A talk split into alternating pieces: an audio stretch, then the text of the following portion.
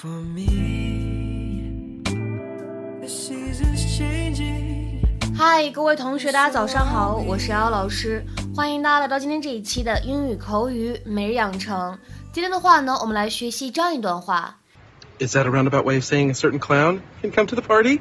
Is that a roundabout way of saying a certain clown can come to the party? Is that a roundabout way of saying a certain clown can come to the party? 你这是在委婉的告诉我某一个小丑可以出现在派对上吗？Is that a roundabout way of saying a certain clown can come to the party。整段话当中呢，我们注意两点。首先呢，这个 that 和 a 出现在一起的时候呢，可以做一个连读。那么如果大家练美音的话呢，当中还会有一个闪音的处理，我们会读成 that that。然后第二点呢，我们来看一下这样一个单词。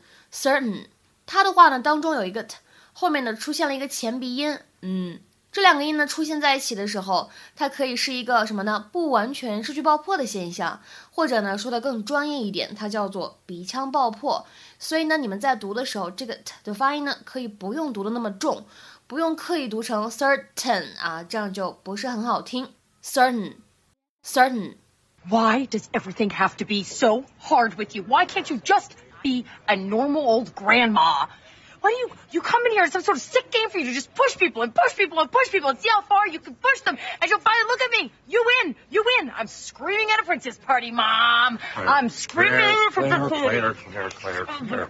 Robbie, I think maybe you know you should take off. Yeah, yeah. Look, I hear you, Phil. Uh, but between you and me, I'm getting some serious vibes from the princess over here, and I'd kind of like to play that out. Oh. Hey, uh, time to go. Hey, Mr. P. How you been? I'm doing good. But I never liked you in the basement with my daughter, and I don't like you here with my ex. You know, your little intimidation game may have worked on me when I was a kid, but I'm a full grown man now. And I think I should go.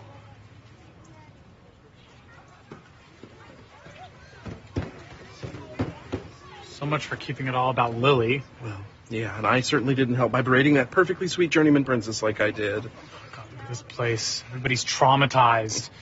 Uh, we need somebody to pump some life back into this party. Huh? I got this. I'll go in and turn on some music, bring out the cupcakes, pump up the bubble machine. Or. Is that a roundabout way of saying a certain clown can come to the party? I was wrong. Every kid wants a clown for a dad. you just made a little girl very happy. Yes, well, I can see that. 今天的话呢，我们来学习有关这个 roundabout 这个词相关的一些用法。它呢本意指的是迂回、绕道，或者我们口语当中说绕圈子的意思。那么看了它的本意，大家就会知道这样一个动词短语 say something in a roundabout way 什么意思了，就指的是用迂回、委婉、不直接的方法去说话。看一下它的英文解释：to imply something without saying it，to say something indirectly。比如说，看下面的一些例子。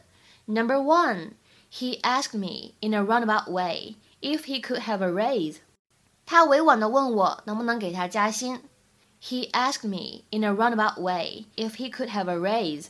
Number two, he told us in a very roundabout way that he was thinking of leaving. 他委婉地告诉我们他想走了。He told us in a very roundabout way that he was thinking of leaving.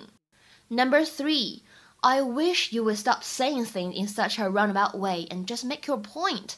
我多希望你说话可以不要再绕圈子了，直说不好吗？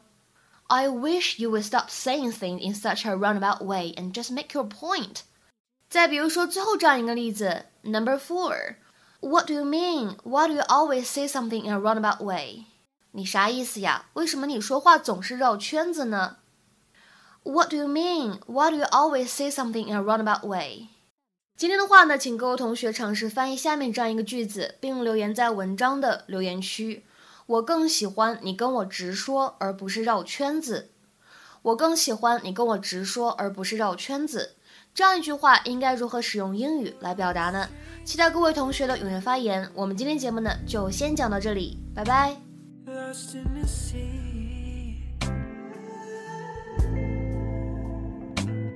follow the sunset. I know you're.